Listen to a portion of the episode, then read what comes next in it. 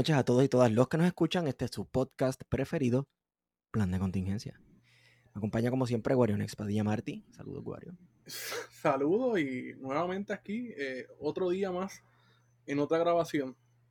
Porque Alabando a Jehová. Desde temprano. Amén. Gloria a Dios. El, el, PNP nos tiene trabajando a doble, a doble tiempo, sacando episodios por y para abajo. El Partido Popular Democrático también, con sus papelones, nos tiene trabajando de a doble, como diría nuestro pana fallecido Girito. Nos acompaña producción en esta noche. Saludos, producción, ¿cómo estás? Hola, hola. Y también el licenciado, bueno, aquí tenemos el MVP, el, cliente favorito de Econo Puerto Rico, al licenciado este, Gabriel Laborde. ¿Cómo estás, Gabriel? Recién llegado de su exilio estadounidense. Este, es lindo volver a estar en la tierra donde queremos la revolución permanente, pero nos estamos estancando en el papelón permanente. Oh, claro. Palabras con luz. Mira, este, esta mañana yo me levanté y yo siempre eh, tengo un ritual mañanero que antes de meterme a bañar para ir al trabajo, pues me siento que me adoro. Y pues tú sabes. Y me pongo a leer las noticias y de momento yo veo que, que a Tata la fue a buscar Federico. Señoras y señores, la metieron presa. Eso fue tan hermoso esta mañana cuando yo me despierto al ritual mío que me siento, hago, chequeo primero Twitter, hago mi café, sigo chequeando Twitter y de momento cuando me siento ya café en mano, leo, los federales están en la calle. Pero qué emoción, qué emoción, qué emoción. Y fue interesantemente la primera cuenta que confirma que el arresto fue de Tata Charbonnier fue una cuenta eh, afiliada a la campaña de William Villafañe. Sí. Lo más curioso es que esta mañana, porque hay, siempre hay tuiteros que madrugan, como Marcos Pérez, que ya a las 5 de la mañana, y, usualmente yo también me levanto a esa hora, y ya estaba jodiendo, ¿no? Que van a arrestar a, Tata, o dijo algo así. Y yo pues, no le presté mucha atención hasta que entonces a las 7 más o menos comenzó el rumor de que se habían tirado los federales y todo el mundo dijo, pues tiene que ser Tata. Hasta que en efecto lo confirmaron y después... Sabíamos que Tata lo más seguro iba a bajar una orden de arresto. A mí me sorprendió que fuese tan inmediatamente después de la primaria. Eh, luego, más tarde en el día, luego más tarde en el día nos enteramos que la orden de arresto realmente bajó el 7 de, el, 7 de agosto, hace 10 días. Pero ven acá. Este, el, hecho de que haya sido un día después de que hayan barrido con ella en la primaria, entonces no les da a ustedes a pensar conspiraciones del imperio yanqui. a, mí, a mí no. Eh, la intención original de los federales era arrestarle el 10 de, de, agosto, o sea, el día después de las primarias. Esa era la intención original los federales no querían que se viera que había habido una intervención en la primaria. Este, ganar o perdiera Tata, iban a ir a arrestarle el día después. Eh, no, querían, no, querían que hubiese algún tipo de excusa que Tata pudiese decir, lo hicieron para que yo perdiera las primarias, me costaron la primaria. No, Tata perdió en buena fe y fue presa el otro día. Yo entiendo, porque soy fanática de las teorías de conspiración, que siempre los Federicos están envueltos en todo. Pero esa soy yo. En, los verdad que, son los que le echan galbanzo al café Yaucono. Sí. Le quitaron, le quitaron el momentum a la primaria, ¿sabes? A los dos vencedores, aquí entre comillas, de las primarias, que es Charlie y Pierluisi. Y todos estos abogados, hombres blancos, que iban a estar hablando todo el cabrón día eh, sobre el triunfo de la, democracia, el triunfo de la constitución, se les fue a pique toda esa narrativa porque les cagaron tempranito les cagaron el día, tuvieron que buscar a los expertos, a los fiscales, todo este panel también este, de, hombres blancos, todos, para entonces hablar de, de, qué se espera, cómo es el proceso judicial para, para Tata, y mancharon de alguna manera ese momentum que tenía Delgado y que tenía Pierluisi de, de, ah, pues mira, somos la alternativa. Le quitaron el Victory Lap. Más allá de robarle el, Thunder, como dicen la generación X, yo entiendo que también eh, involucraron a Pierluisi en, en los berrinches con, de Tata Charbonnier, que eso también le va, comienza la destrucción de la figura política de Pierluisi, eh, porque él ahora es el hombre transparente, eh, el ídolo del, del, del nuevo movimiento eh, eh, ¿cómo es? estadista, Dios mío. Pedro Pierluisi, Ajá, independentista. pero no, esto es en un mundo mía. alterno. No, mala mía, mala mía. Eh, pero sí, entiendo que, que sacaron a relucir todas las, en los momentos en los que Tata estaba jangueando con Pierluisi en las campañas pasadas, cómo es que él la sacó de un anonimato ahí medio trilly en, en los pueblos, en el municipio de ella, en Río Grande. Eso es en Río Grande, Canóvana, Yo- yo creo de que sí. Carolina. Desde Parte 2012. por allá. Y entonces todo giró en torno a que Tata y Pierluisi sí son eh, frutos del mismo árbol. Pues yo, ahí, ahí yo quisiera entrar en, en quién es Tata Charbonnier. ¿De dónde sale María Milagro Charbonnier? Y tenemos que remontarnos al año 2003. En el año 2003, el PNP tuvo su primera primaria a la gobernación. Pedro Rosselló regresó de manera triunfal a Puerto Rico para reclamar el partido que Carlos Pesquera le había quitado y limpiar su imagen volviendo a la gobernación después de tantos, de, de innumerables escándalos de corrupción, tanto en la gestión gubernamental como en el partido. Porque hubo un montón de funcionarios dentro del partido que fueron presos. Cuando Rosselló le gana la- y aplasta a Pesquera en la primaria, retoma la presidencia del partido. Hay que recordar que para el 2000, las elecciones del 2004 y el 2008, las primarias se hacían más de un año antes de la elección general. Y una vez Rosselló retoma la presidencia del PNP, recluta a una abogada desconocida de Río Grande. Que No era una activista, era una activista del montón en Río Grande, que había estado metida en una organizadora del partido, y nombra de secretaria general del partido a esa persona, María Milagros Charbonnier Laureano. Y Tata Charbonnier se convierte en mano derecha de Pedro Rosselló en el PNP. Para las elecciones del 2004, Tata, ah, y antes, o sea, durante la primaria y en las elecciones, Tata es mano derecha de Pedro Rosselló. Posiblemente hubiese llegado a un puesto de gabinete si Aníbal Acevedo Viló hubiese perdido esa elección. O sea que estamos, estamos hablando de una persona que ya tenía sus mañas, porque ser panaclaus de Pedro Rosselló significa eh, que clase enfangue. Exacto. Entonces, un poco más adelante, recordamos que Pedro Rosselló pierde la elección, se hace senador, tratar un golpe de Estado desde el Senado. Compró, compró el puesto. compró, compró el puesto, trata de dar un, un golpe de. Estado, eh, y ahí es que el PNP se divide en la cuestión de los Pava Clintock, y el, y el PNP empieza poco a poco a fracturarse. Cuando empieza a salir la figura de Luis Fortuño como el próximo gran candidato, como la próxima gran figura del, del PNP, Tata abandona por completo a Pedro. Y es de las, de las primeras personas que se va y le da un abrazo a Luis Fortuño y trata de meterse con Luis Fortuño. Pero, espera un momento, pero la borde, ya antes de este cambiarse de alianza, básicamente, cambiar sus lealtades, la de Pedro por la de Luis Fortuño. em, Tata ya se veía coqueteando con este sector pentecostal, digo, ella es pentecostal, ella viene de ahí. Sí, Yo sí. me imagino que ella viene de ahí. Charbonnier, Charbonnier era muy activa en Río Grande. Y eh, Río Grande entonces, es como para- que un bastión pentecostal. Para ese entonces, para esa fecha, eh, había la presidencia del PNP en Río Grande, estaba up for grabs, Tata corre y gana la presidencia del partido en Río Grande. Charbonnier no era tan activista religiosa en ese momento. Eh, ahora mismo estamos hablando del 2006. Y en ese momento fue interesante porque la cúpula del partido está medio molesta con que Charbonnier hubiese ganado Río Grande, porque ya Charbonnier estaba poco a poco eh, yéndose para el lado de Luis Fortuño. Que Luis Fortuño viene siendo el challenger en la elección del 2008, porque Pedro quería en el 2008 correr.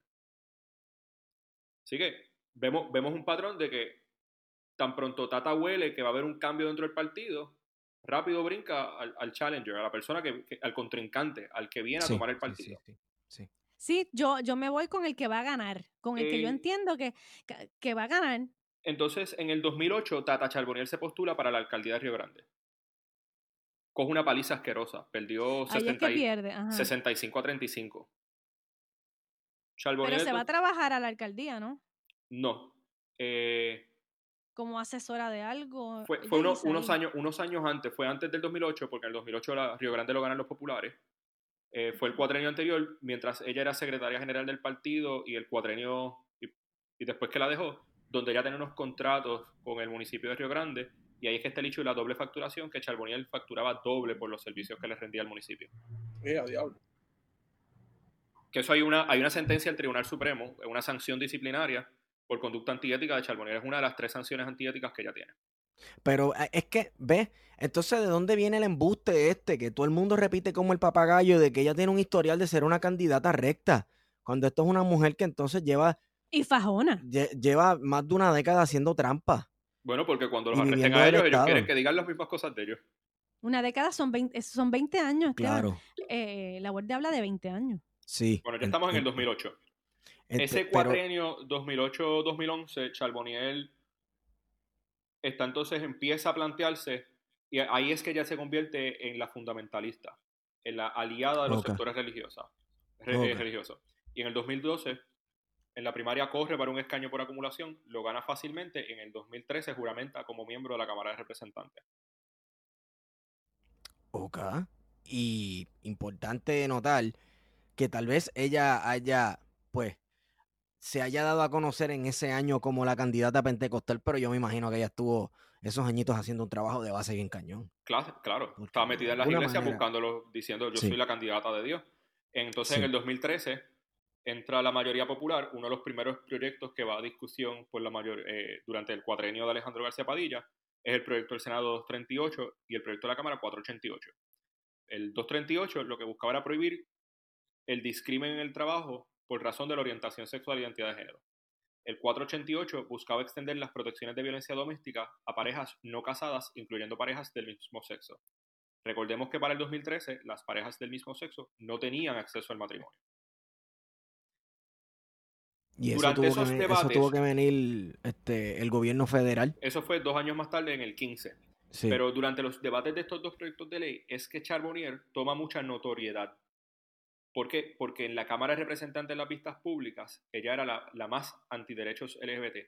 Ella era la que, la, la que llevaba los talking points del fundamentalismo, la que repetía esos talking points, al punto que durante esas vistas públicas, Charbonnier llegó a equiparar la orientación sexual con la pedofilia y la zoofilia. Ella se atrevió, y ahí es que ella gana mucha notoriedad. Allí es que empiezan las discusiones heavy con Tata Charbonnier. Ahí es que ella se convierte en una persona odiada por la mitad de Puerto Rico y ahí es que ella empieza a bloquear gente en Twitter. Yo creo que yo estoy bloqueado más o menos desde el 2014. Mano, Sí. este, debemos también recordar las posturas de Tata Charbonnier, ¿verdad? Ya que ella es una mujer de ciencia, tiene unos estudios increíbles sobre los efectos del cannabis en el cuerpo. Eh, no sé si vieron unos videitos que estaban rondando, como que repasando cuáles eran las posturas de ella sobre ciertas cosas. Llegó, pues, eh, el momento de hablar de- del cannabis medicinal cuando eso estaba en discusión en este país. Y ella estaba diciendo unas barbaridades ahí, que no, que es que la, la, la medicina de eso es que eso no está en la planta, que eso no es la planta. Pues entonces, ¿sí ¿de dónde es que viene? Bueno, ella le hizo al- coro, ella le hizo coro a, al- a- bueno, a, a uno de los maltratantes que tiene la campaña de Diego y de Pierluisi, que es Jerome Garfield, que se puso a regar que la muerte de Bob Marley, lo recuerdo perfectamente, había sido por una sobredosis de marihuana, y yo recuerdo que Tata fue y le dio rito. Inyectado, Wario, inyectado. Yo creo que lo- Inyectándome marihuana. los papelones más grandes de Charbonnier en Twitter vinieron durante el debate eh, de la marihuana. Yo creo que fue al actor eh, o, o otro tuitero que se llama Tendoso que les tuiteaba disparates y ella le daba retweet. Se la tripeaba y ella daba el retweet. Creo que uno, uno de ellos fue citando algo como, como de Mario, como de Super Mario, eh, y ella fue y dio el retweet sin leer las cosas. Porque, y, y fueron unos muy buenos papelones. Sí, ella comentó en, el, en uno de estos mensajes, uno, uno de los tuiteros le, le escribió algo sobre que uno de sus amigos se había ido, se- empezó usando marihuana y terminó bajo uno- un puente con los perros o, o algo así, como de ambulante o, o algo, que Eh, es como... Terminé en Moscú metiéndome crocodilo sí. en Rusia. Volviendo, volviendo a la historia de Tata Charbonnier, eh, estábamos en 2013, déjame coger unos meses para atrás. En noviembre de 2012, eh, Alejandro García Padilla se convierte en gobernador de Puerto Rico. El PNP está destruido después de esa elección. Y venía la lucha nueva de poder por quién va a tomar ahora el Partido Nuevo Progresista. Y fue, yo creo que fue el mismo noviembre del 2012 que Tata Charbonnier públicamente dice, Ricardo Rosselló va a ser el próximo gobernador. Y ella estuvo desde antes de la juramentación de García Padilla empujando la candidatura de Ricardo Rosselló. Rápido brinco el barco, rápido brinca donde Ricardo Rosselló. O sea que pues estamos viendo pues, el típico político oportunista que mide los vientos, mide las aguas y para es que hoy. Y poco a poco, se, pegándose a Ricardo Rosselló, tratando de buscar, ella, ella interesaba mucho la presidencia de la Cámara o la Secretaría de Justicia. No obtuvo ninguna y tuvo que conformarse con que Johnny Méndez, que era un protegido de Jennifer González y es quien continúa dominando la Cámara, le diera, la, la, nombrara presidenta de la Comisión de los Jurídicos, que es un muy buen puesto. Eh, los presidentes de comisión tienen un tienen salario extra, tienen más comisiones. ya estamos en el 2017. ¿Cuándo, es que ya entra la Comisión de Ética? Con esa nueva mayoría en el 2017. Johnny Méndez da dos comisiones, y son las dos comisiones más importantes, ética y los jurídicos. la peor persona, loco. La comisión de ética con una persona que tiene este, un historial de querellas de ética. Absurdo. Para ese momento ya, ya tenía dos de tres. La tercera pues llegó bastante recientemente.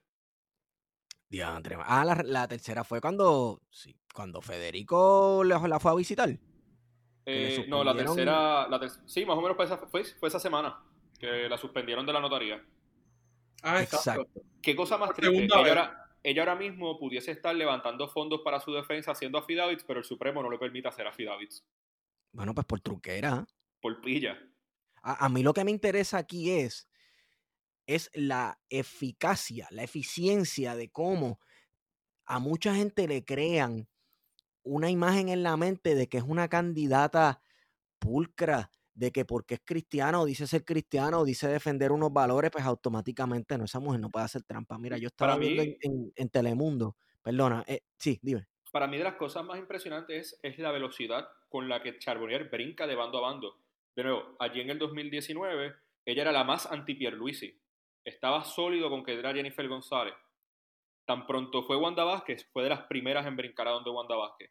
Y tan pronto Pierluisi anunció que iba a ser candidato, la primera que estaba allí con Pedro Pierluisi después de Georgie Navarro era Tata Charboniel.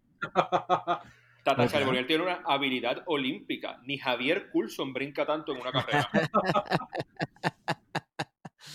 Mira, este, fíjate, como que no la vi en esta primaria, no la vi mucho con el discursito de, de la licuadora pentecostal y me parece que para esta primaria como que Dios se cambió de partido también, que eso es otra discusión que podemos tener ahorita. Esa es otra discusión. A mí me parece, Charboniel tenía la esperanza de, uno, de que todavía tuviese ese impulso del fundamentalismo, pero la realidad es que hay, sectores religiosos que se sienten traicionados por el trabajo de, Tata en el Código Civil. Sí. El, Código Civil fue increíble. Ellos piensan que, que para algunos sectores del fundamentalismo, el, Código Civil es demasiado liberal, en términos de que no hay demasiadas restricciones al aborto, eh, hay mucho reconocimiento a los derechos de las parejas del mismo sexo, eh, no hubo acción sobre las terapias de conversión, están defraudados con Tata. Ellos pensaban que Tata, como presidenta de la Comisión de los Jurídicos, iba a lograr impulsar más legislación conservadora y no fue así. Lo que pasa eh es que Tata, Tata, también era una ficha en un tablero de ajedrez que Ricardo Rosselló estaba utilizando para ganarse el sector eh, protestante pentecostal principalmente. Y, lo ganó, pero, entonces luego no hubo las concesiones que el sector fundamentalista esperaba, no hubo el trabajo que ellos esperaban. Rosselló se negó a firmar los proyectos que ellos estaban impulsando, específicamente los de aborto. Eh, lo único que sí hubo algo de acción al principio del cuadrenio con perspectiva de género, eh, pero no hubo eso y, y, estaban decepcionados al punto que inscriben un partido político. Sí, Proyecto Dignidad. Este, yo, yo creo que si Proyecto Dignidad no se hubiese inscrito y no hubiese este esfuerzo de la derecha religiosa en, en una nueva alternativa política, Charbonnier posiblemente hubiese quedado dentro entre los seis que iban electos por el PNP. Bueno, pero un voto de castigo grande ahí. Un voto castigo, pero también, o sea, estoy pensando en la elección general, eh, ahora que, pues, Charlie Delgado es el ungido por Wanda Rolón, y también ahora me entero yo que hace tiempo un tipo que se hace llamar profeta evangelista, yo no sé qué rayo de Guatemala, estaba aquí de visita en Puerto Rico y di que le profetizó, que parecía más bien como una adivinación de Walter Mercado, ¿verdad? Veo algo como, como, como de algo popular, como que veo algo como en noviembre, veo algo grande para ti, qué sé yo qué tú sabes. Algo bien obvio. Sí, exacto, exacto. Y pues, este, él, él, es, él es el ungido, parece que lo están tratando de vender como la esa alternativa conservadora, Sí, eh, cristiana, y no sé, como que por eso te digo, no escuché mucho ese discursito de parte de Tata Charboniel, y bueno, Naida Venegas está, Na- Naida Venegas Está está más adelante que todo el mundo. Naida Venegas está hablando de Trump y de política en Estados Unidos. Ella- Eh, ella- déjala ahí, yo ella tengo que corregirte, tengo que corregirte. Ella no habla de, de Donald Trump, ella habla de Ronald Trump. Ah, de Ronald, Ronald, Ronald, Ronald Trump. Ronald Trump, Ronald Trump. Eh, pero eh, nuevamente en el contexto de ver una primaria popular que fue religiosa, eh, vemos que hubo muchos candidatos liberales dentro del Partido Popular que quedan fuera. eh, y otros candidatos conservadores, como lo es Brenda López de Arrarás, que tradicionalmente tiene un impulso del sector religioso en la montaña, que y quedan que yo sólidos. nunca he visto campaña de ella. No, y ella, y ella siempre queda muy sólida y es impulsada por, por sectores religiosos. Eh, también me estuvo interesante Sonia Pacheco, que es otra que es más o menos religiosa y conservadora, que por, po- está ahí pico a pico con Ada Álvarez Conde. Oye, qué, qué- qué curioso, ¿verdad? Como el, el sector religioso, eh, parece que el vehículo principal de, de- de estos sectores para que para ellos pues, son mujeres, porque pienso en Melinda Romero, en Kimi Rashki. Dale, tú, tú has visto la, tú has visto la papeleta. ¿Tú has visto la papeleta de Proyecto Dignidad? No, no lo he visto. Es casi dos terceras partes mujeres. ¿Sí? Ellos tienen, eh, tienen la candidata a comisionado residente es una mujer. Sí. La candidata sí. al Senado es una mujer. La candidata a la Cámara es una mujer. Gran parte de la Junta Directiva eh, eh, eh, son mujeres.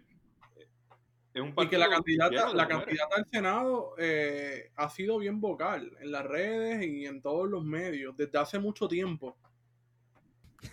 Lo más cabrón es que ellos pueden decir que son progres por eso. Nosotros tenemos más mujeres que todo el mundo, nosotros le damos si más tú- break a las mujeres. ¡Qué duro! Son, Si te pones a mirar, si te pones a mirar lo que yo te envié, Esteban, hace un tiempito de, de una, de un listado de, de propuestas de Proyecto Dignidad, que eran unos bullet points, ¿verdad? Y uno dice, pues diablo, mano, súper progre. Progre, loco, bien progre.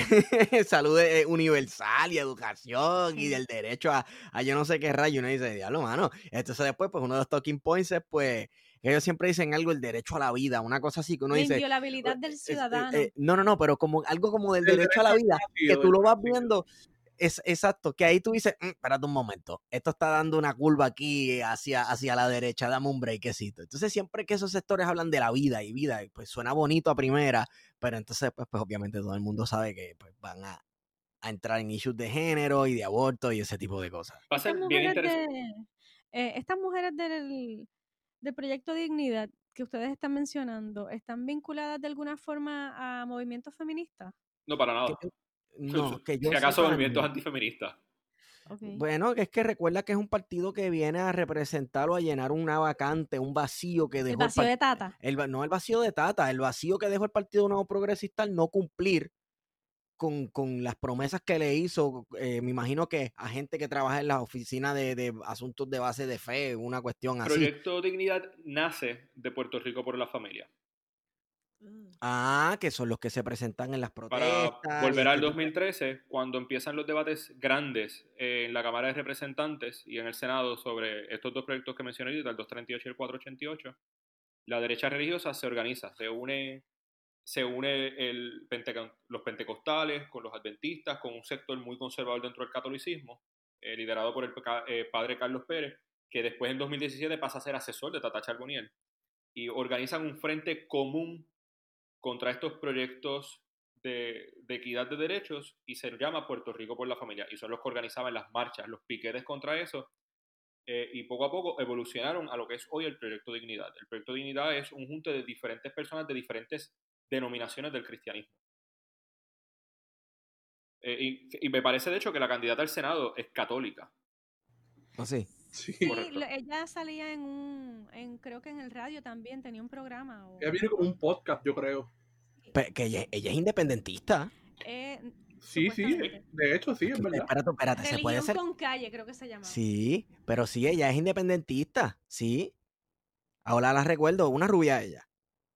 Correcto, es Rodríguez Bebé. Exacto. Bebé. Bebe. Ven, ven. Entonces, ok, volvemos a Tata. Volvemos a Tata. Pero hay una página que se llama fielesalaverdad.org que la vi ayer, que me la envió una buena amiga, que el título dice Guía Electoral Pro Vida y Familia. Automáticamente yo dije, bueno, pues estos no son mis candidatos. Pero te dice, te hace una lista de gente por quien no votar. Y entonces, sí, y la lista es como, no mencionaban a Tata, me imagino que por ella sí se podía votar. Eh, no mencionaron a, al Tommy, así que pues supongo que también eres un ejemplo para votar por él. Y así unas cuantas gente, pero todos los demás, o sea, todos los populares que estaban compitiendo en las primarias, todos los, eh, los PNP, Doña Wanda y, y el otro, este, incluyendo a Dalmau que no estaba compitiendo, eh, todos eran como que no, no se puede votar por ellos. Y, y la diócesis deja el, católica de deja el de Proyecto Dignidad como candidato a, a votar por él. y la diócesis católica de Arecibo también bajó con un listado similar.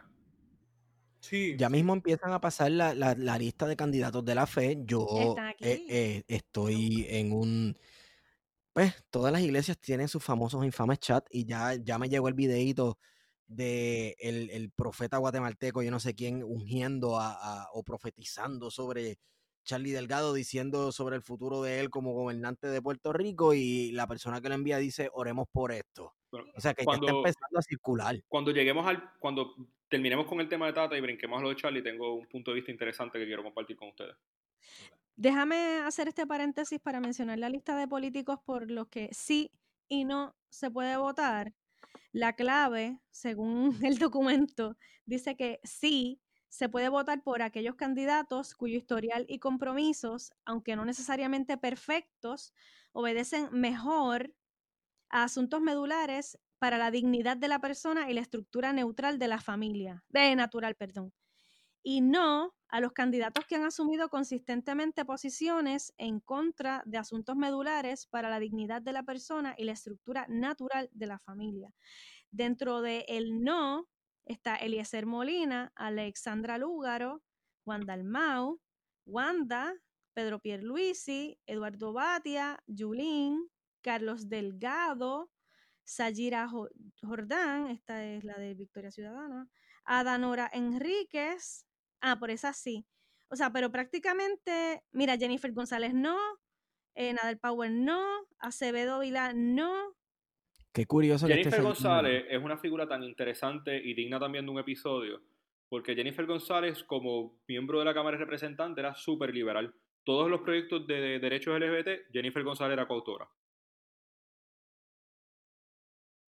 ¿Qué pasó en el camino? Se fue para? Washington y pues se juntó con los republicanos y ahora ya es la más pro-Trump y ahora ya otra persona. Este Make America Great Again tiene sombreros en la, en la oficina. Por la gente que sí se puede votar, está César Vázquez Muñiz, que es el de Proyecto Digni- Dignidad, Ada Nora Enríquez, que es de Proyecto Dignidad. Ana Norate es la candidata comisionada. Sí, comisionado residente. Eh, Migdalia Padilla, sí, que es del Senado por el Distrito 2 de Bayamón, PNP. Arnaldo López, de Arecibo, sí, de Proyecto Dignidad. Ángel Chayán Martínez, sí. Esto es Arecibo. una, Arecibo una gran, sí, una gran obra. Marco Fabián González, sí. Luis Jordan Frau, Elaine Urrufat Barastain. Dios mío. Sí, son un montón. Este, Y por ahí sigue, mira, Wanda Wandy Soto Tolentino, Miguel Laureano, que ellos dos ganaron ayer. Efren Torres, Yanni Santiago, Naida Venegas Brown, sí, sí. Eh, hay unos en signo de interrogación, como "Ujú, Tomás Rivera Chat, te estamos velando. eh, pues él está así. Y Samar Peña sí, que no ha hecho nada. Eh, Que tú- Riquelme Cuando, cuando tú miras la- la- los candidatos, los incumbentes, es cuando tú te das cuenta que, diablo, esta persona lleva 12 años en la legislatura y yo no sé quién demonios es. Eh, Sí. es- Sí, es una pasan por bien desapercibido. increíble. Mira, Brenda López de Raras dice que sí, y ella estaba en la lista del voto, ¿cómo se llamaba? El voto de la fe. Candidatos de la fe. Candidatos de la fe de las elecciones pasadas. Sí, ella sí, siempre está, de nuevo.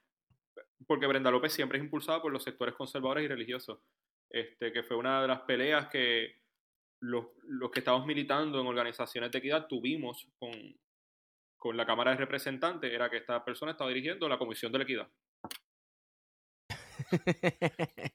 Eso está bien, el garete. Miren, Hay otros nombres que no sé quiénes son, por eso ni los he mencionado. Volvamos a Tata. volvamos a Tata Dale. Charboniel, por favor. Eh, eh, yo no sé si ustedes vieron al fiscal federal. No, yo estaba Hablando. bebiendo mientras estaba leyendo el indictment. Bueno, eh, yo no sé si usted, pero en televisión se presentó este señor alto blanco, como dirían aquí, un yankee. Hablar en español masticado, Un cangriman. un cangrimán. Y el hombre saca unos papeles y empieza a leer los cargos por ahí para abajo. Soborno, lavado de dinero, conspiración Y obstrucción por a ahí la justicia. obstrucción a la justicia. A mí, Y por ahí para abajo sigue la lista. Ah, a mí me está interesante cuando leí el pliego acusatorio. Cuando tú miras bien el pliego, no está raro encontrar la jurisdicción federal en eso. Eh, existe, pero no parecería algo que los federales tradicionalmente enjuiciarían, algo que ellos irían a buscar. Eh, y eso me está interesante cuando a través del día lo voy pensando y lo voy analizando. ¿Por qué los federales se, se enfocaron en algo que parece más relacionado a fondos estatales? Son los fondos de la oficina legislativa. Y, y, por qué metieron de por medio? no, no hay grandes acusaciones. Eh, o implicaciones contra el hijo, por lo menos en el pliego acusatorio, ni contra el esposo, más allá de que Charbonnier los mandó en varias ocasiones a buscar el dinero. Y que sí. después que Charbonnier tenía dinero, pues les daba parte del dinero a ellos. Eh, a mí me parece que los federales quieren que Tata Charbonnier dé un concierto. O eso, la otra alternativa es que alguien odiaba bastante a Tata Charbonnier en la Fiscalía Federal. Bueno, se dice una de que era una persona que, eh, no sé si era una, una persona que ya había puesto un puesto político de confianza. Se no dice que la persona que la lo choteó, había manejado la campaña o algo así. se- dicen Bueno. que la persona que choteó a Tata eh, fue el exdirector de campaña, Ajá. Jonathan Alemán. ¿Por qué? Perdón, no de campaña, el de oficina legislativa. Apare- aparenta haber habido alguna pelea entre ellos en el 2018-19. Pero a muerte. Eso es una pelea a muerte. Para tirarle sé. al medio ahí. parece que fue feíta. eh, y dicen que pues él fue quien fue a las autoridades. Pero como quiera, no parecería algo eh, de la magnitud que los federales investigaran y se la llevaran presa. Para hacer el drama. Para hacer el drama que hicieron, no. O sea, son- sí son acusaciones serias, pero es algo que parece más relacionado a cuestiones estatales. Al- algo que los federales tradicionalmente le dejarían a las autoridades estatales o, o- o no les importaría, porque de que, se, de que hay un montón de personas cometiendo delitos federales en las legislaturas por montones y en, y en el gobierno, pero no todo lo investigan los federales. Laborde, eso contradice que los federales no tienen nada que ver en, en el arresto de Tata, sí, pero en que ella haya perdido las primarias o le haya bajado la cantidad de, de votantes, ¿sabe? ellos sí tuvieron que ver, nada más haberla visitado eh, antes de las primarias, ya con eso te dice, ok, esta mujer está caliente, eh, pone Pero hay duda- precedentes que no necesariamente de políticos que han sido investigados eh, por el FBI y que, ¿sabes? Por poco ganan o han salido electos en Puerto Rico. Jorge de Castrofonte es el mejor ejemplo. Jorge de Castrofonte Ajá. ganó siendo acusado. Además de que eso es un honor, imagínate, ser estadista y que te persiga el FBI y salgas electo. Eso está cabrón. Eso es un fuck you al, al- Bueno, al el sistema. PNP es el partido más perseguido, eso lo han dicho próceres aquí. Yo, Oprimido. le- yo he leído, yo he leído que hay racismo contra los estadistas. Yo creo que sí, que es cierto. ¿Qué? ¿Que hay racismo contra los estadistas? que- claro, El Barbosa Project. Barbosa Project, loco. Pero Algarete. fue, fue algo que me estuvo interesante. Cuando leí el pliego, como que no había. Yo, yo pensaba que iba a haber algo de algún programa federal bien brutal, que Charboniel le ahí metió gente y se tumbó los chavos. Pero era algo de los fondos legislativos. Eh, lo que sí me sorprendió más del pliego acusatorio es la parte de obstrucción a la justicia. Yo todavía no entiendo cómo Charbonnier fue tan bruta que sabiendo que iban a quitarle el teléfono borró toda la evidencia. Este, yo, yo Bueno, no- Puede ser un error de edad. ella es abogada. Yo esperaría que un abogado supiera que, que eso lo iban a obtener anyway y que, que tú borrar los chats de un teléfono contra el cual existe una orden de allanamiento es un delito. Pero de la misma forma en la que todas las cosas que ha hecho son delitos, siendo abogada. Sí, pero para mí el delito más bruto fue el de obstrucción a la justicia. Ella se enteró que había una orden de allanamiento y rápido fue a buscarla, a borrar todos los mensajes en lo que llegaban los federales. Y tan, pronto, lleg- delito- y tan pronto llegan los federales, miren, aquí tienen el teléfono, no, no, llévenselo si quieren. O- obviamente lo va a entregar si, sabe, si, si borró toda la evidencia.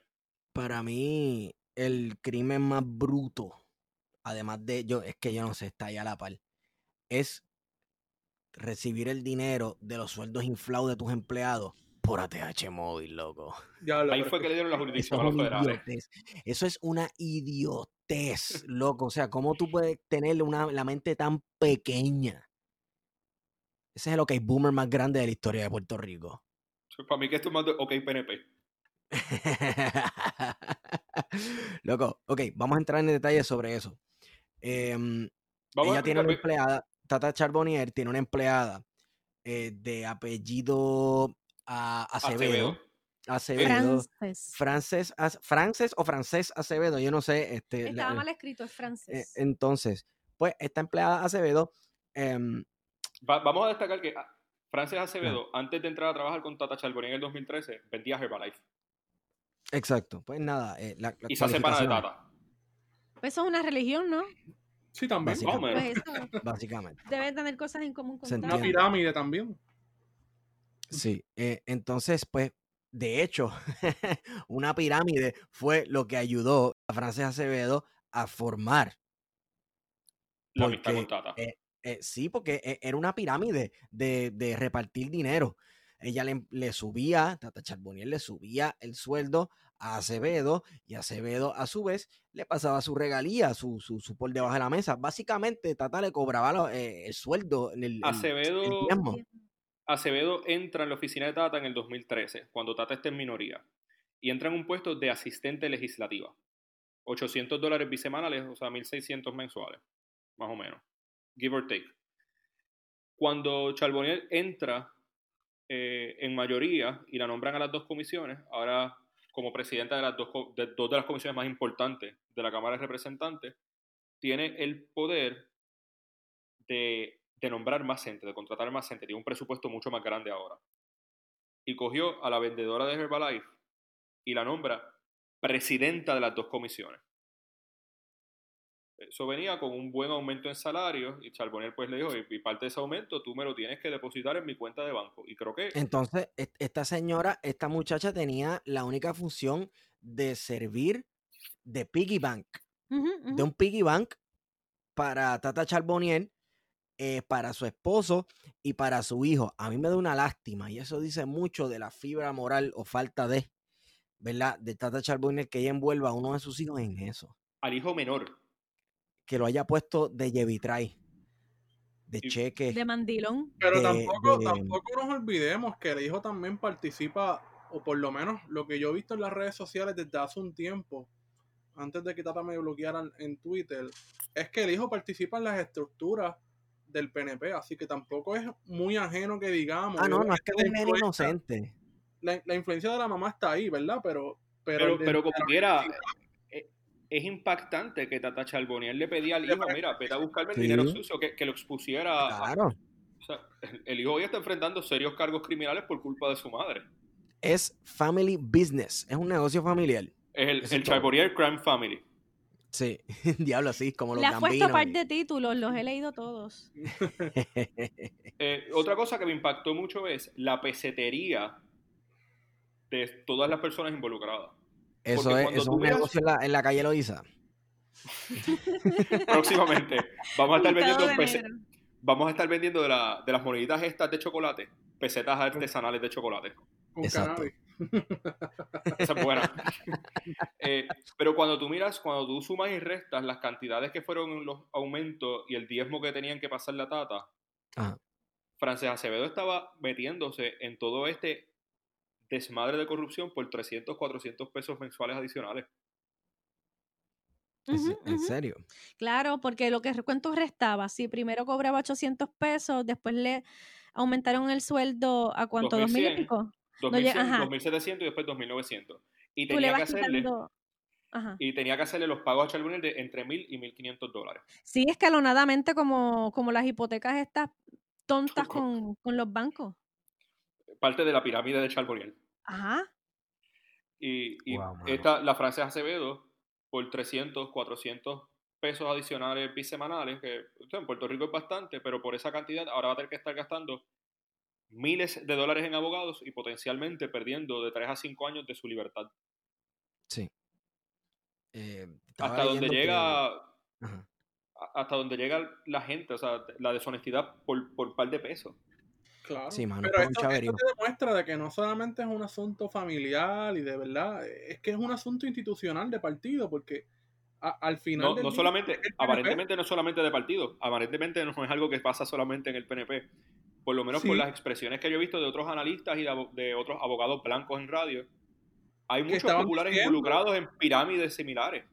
estaba diciendo, de hecho, uno de esos ex fiscales, Orlando Carlos, que aparentemente hay eh, alcaldes eh, de otros parti- del otro partido, del Partido Popular, que estaban buscando hoy asesoría legal, así que eso te dice que, que lo que viene por ahí, Y Cataño. sí, Sí, sí. eh, Dios bendice. Unos, unos cuantos populares bajo una mirilla.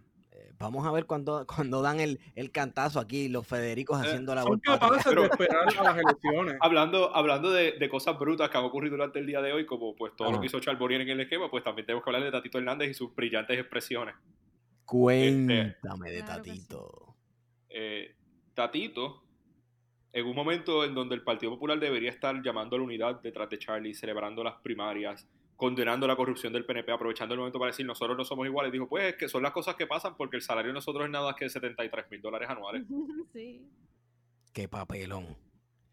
Este, y después sacó un comunicado donde esencialmente decía, Tatito lo que dijo Tatito, no pueden usarlo contra Tatito porque Tatito lo que dijo no quería decirlo. Sí. Sí, Mano, porque lo que- sacaron de contexto, pero realmente dijo eso. Esta es la gran oferta del Partido Popular a la Cámara de Representantes 2020. Eso e Sí. hijos talentosos. Que era tan fácil aprovechar el momentum de- del Partido Popular y decir, pues mira, somos un partido que estamos en contra de la corrupción, no lo hay, o quedarte callado. Con quedarte callado tú ganabas. Pero pues, Sí. son tan bocones que se embocaron. Es que lo de Tatito no fue bocón, fue bruto. Punto. No, no, hay otra, no, no Sí, tiene espacio para otra la cosa. boca sin pensar, definitivamente, porque eso era para entonces ponerse en, fis- en fiscalización mode, en vez de estar buscando Digo, excusas Yo no creo que él eso- sea capaz de abrir la boca y, y no meter las patas. algo inteligente. No, Pero- no, no es capaz. Yo, yo, yo he interactuado con él, no, no es capaz. Aquí rompiendo, rompiendo la- eh, la- las noticias, el breaking news. Milagro, eh, Tata Charbonnier le puso candado a la cuenta y dice que va a salirse de Twitter por recomendación legal. Así que ya eso, esos insultos, eh, esos, esos mensajitos de cariño que daba ya no los va a dar. Así que la vamos a estar. Necesitamos buscar quién la sigue todavía. Como quiera pueden sacar el historial de ella tuitero. Que eso lo tienen que tener por ahí archivado. Bueno, A ti no te que sorprenda, que a todos los tweets. Bueno, no A todos los ti- tweets, pero... ¿A ustedes no les sorprenda que el negociador federal de investigaciones en algún momento haya bajado con una citación, o como dice en inglés, sapina, contra Twitter y hayan obtenido todos los mensajes directos y todos los tweets de Tata Charbonnier? Los DM, papi. Los DM, eso debe ser oro. Te chavaste. Porque como si ella fue capaz, robate 5 mil dólares, Dios te bendiga. si, si ella fue capaz de, de cometer delitos por ATH móvil, ella fue capaz de coordinarlos por DM en Twitter. Claro que sí, claro que sí. Hasta por Instagram lo hizo. Wow, esta es la gente encomendada con legislar el país. Esta es la persona que legisló el nuevo Código Civil de Puerto Rico. Esta es la gente encomendada a Dios. Estos son, estos son los, estos son, señoras y señores, he aquí sus candidatos de la fe. Mírenlos ahí. eh, hablando, continuando con Tata, A mí me estuvo interesante esta mañana el vocero, como 20, 30 minutos antes de, de que bajara la noticia de que habían arrestos y después que subsiguientemente que había sido Tatal arrestada. El vocero publicó una noticia que decía, gran jurado federal continúa seso- eh, sesionando en el caso de Tata Charboniel. Creo que, déjame hacer un paréntesis y explicar lo que es un gran jurado federal Ajá. que escuchamos mucho. El gran jurado federal, que se usa en el contexto de federal y, a veces se usan gran jurados también en otros estados, en muchas jurisdicciones de Estados Unidos, es esencialmente un jurado, es un grupo de personas de la comunidad, de ciudadanos de, del área, al cual la fiscalía le presenta evidencia, verá, yo creo que fulano cometió un delito. Eh, y pues tienen la potestad de emitir citaciones, de citar, pues búscame estos documentos, eh, cítame a tal persona y tal persona para que testifique aquí, y el fiscal los lleva. Eh, no es un proceso en donde la persona que está siendo investigada tiene derecho a representación o a defenderse. Es esencialmente una, una extensión de la fiscalía. En, en Estados Unidos se usa la frase eh, Grand Jury indicts ham sandwich porque es tan fácil que baje una acusación federal que, que la fiscalía es capaz de conseguir que un gran jurado acuse de algún delito a un sándwich de jamón y queso. Ok. Eh, ¿Y so, hay un gran sig- jurado Sí. sesionando y viendo evidencia de diferentes delitos. El hecho de que las fuentes del vocero hayan dicho esta mañana que había un gran jurado y el vocero concluyera que todavía estaban sesionando sobre Tata, cuando el gran jurado había bajado con la acusación hace más de 10 días, no, deja saber que hay un gran jurado viendo evidencia sobre otros políticos que no han terminado, que están investigando otras personas. Y a mí me parece que en los próximos días o en las próximas semanas vamos a ver al representante Nelson del Valle ver por qué fue que le confiscaron el teléfono y por qué fue que fueron a visitarlo hace, no hace mucho. Cierto es que a Nelson del Valle también. Nelson del Valle el fue el que estábamos hablando ayer, que, que repartió cajas en Bayamón con Ajá. propaganda de él. Las cajas Y que cogió una paliza, por cierto. Sí, sí, no salió. No, no le valió de nada hacer trampa. Fue, Eso es fue lo de interesante. todo. Los cuatro, los cuatro políticos que, estaban, que están siendo investigados criminalmente no revalidaron ayer. Wanda Vázquez quedó fuera, Evelyn Vázquez quedó fuera, Tata Charboniel quedó fuera, Nelson del Valle quedó fuera. ¿A Evelyn le están investigando? Fue parte del referido al fiscal especial independiente Sí. que hizo el Departamento de Justicia Estatal. sí, pero en no el mismo es- caso no de Wanda. Pero, pero me estuvo interesante. Los cuatro personas siendo investigadas perdieron. Pues qué bueno. Como debe ser. Ya era hora que los PNP no, no metieran las patas. For once. Sí, claro. Diablo. Porque imagínate. Es que no es, lo Este, mismo pero me correr, estuvo. no es lo mismo correr para distrito que correr por acumulación. Entonces uno se pone a ver incluso en la, en la proporción de personas que votaron por Evelyn a nivel de distrito. El distrito de Mayagüez ni siquiera votó por ella. Y eso te dice bastante del trabajo porque es una, fue una senadora ausente eh, y chanchullera. Bueno, Sí. porque desde el principio, eh, ella, desde que juramentó nuevamente en 2017, ella estaba enfocada en, en correr a nivel de acumulación. Ella era la protegida de Rivera Chats, ella era la que iba a ir subiendo con Rivera Chats, o ya, ya no tenía interés en continuar en el distrito. Pero entonces da la mala pata que su presentación al resto del país fue chanchullar con ayuda humanitaria después de un terremoto. Sí. Sí. Oye, fíjate como los, los protegidos de Rivera Chats han recibido unos, gol- unos golpes bien duros esta primaria. Bueno, este año completo, mano. Eh, parece que las truquerías le están saliendo a la luz. A mí, yo difiero un poco en eso. Sí hay Ajá. un par de protegidos que se fueron a pique, específicamente Héctor Martínez y Evelyn Sí, Vázquez, sí. pero absolutamente todos los otros incumbentes que corrieron ganaron. Aquí no hubo un cambio. Este es el mismo, Esto es el mismo Senado de Tomás Rivera Chats, este es el mismo Senado de 2017-2020. Bueno, Ganaron los incumbentes. ¿Qué, incumbentes perdieron? Fuera de Evelyn Vázquez eh, y Héctor Martínez. Todos revalidaron. Las Y personas que no van a estar, los otros senadores que no van a estar en esa papeleta es porque están corriendo alcaldía, que son Eric Correa y Miguel Romero. Claro, y no debemos descontar, pues, Wanda Vázquez, que sí fue derrotada y era otra protegida de Tomás Rivera Chats.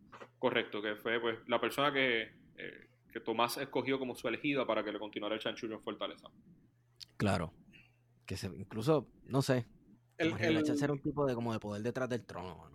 que uno de los senadores por acumulación que entró recientemente en una de esas elecciones especiales que hubo, que es Gregorio Matías y que sabemos que es un guardia que discrimina contra los dominicanos y que aparentemente, bueno, aparentemente no, le disparó a un dominicano, eh, salió otra vez como candidato, ¿verdad? Esa salió segundo. Salió segundo.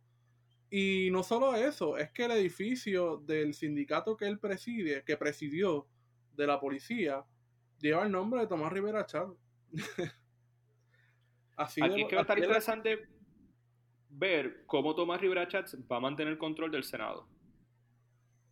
Yo me imagino que van a haber algunos otros trámites y algunos otros acuerdos después de las elecciones y Tomás Rivera Chats quizás ni tan siquiera va a ser parte del próximo Senado. Es, posible. Ahí, les, recuerdo, ahí les recuerdo que hay una vacante en el Tribunal Supremo de Puerto Rico en diciembre. exacto. y, eso es lo que quiere Tomás Rivera Chats. Eso es lo que Sería excelente. Mira, William, confírmame al Supremo y yo te dejo el Senado en paz. Toma toda mi gente. Es, buen, es, buen cambio.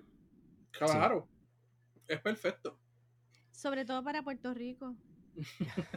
Digo, este, estratégicamente hablando y para su beneficio político, pues Tomás Rivera Chats lo dijo, que él nunca pierde. Que Puerto Rico pierde, quien sea pierde, pero él, él, Tomás Rivera Chats, nunca pierde. Y pues vamos a ver si entonces se mantiene fiel esa filosofía de nunca perder y, y vende vende lentejas por una primogenitura, porque la primogenitura no la tiene. La primogenitura sería pues estar en justicia, ¿no? ya salimos de Tata para hablar de las primarias. Bueno, como tú quieras. Pues algo que yo quería traer y me está interesante de las primarias de ayer en el contexto del Partido Popular y la primaria popular. Eh, ayer perdió el metrocentrismo. Sí. Sí, gracias a Dios. Y me está interesante ver que, que parece haber en el Partido Popular un cambio a la derecha, un giro fuerte a la derecha conservadora de la isla. Por eso te digo, por eso te digo, Dios se convirtió, Dios se cambió de partido en esta primaria. Y sí, el, el mano, el, el Partido Popular tenía tres caminos, básicamente, esto suena bien clichoso, tres caminos, que bueno, que los tres llevan a la misma mierda, es colonialismo todo, pero, pero tres estilos o tres cartas de presentación, maneras de presentarse ante, ante el electorado, ¿verdad? Y escogió hard right, en vez de soft right, escogió un hard right. Y conservadurismo, eh, como dicen, social conservative.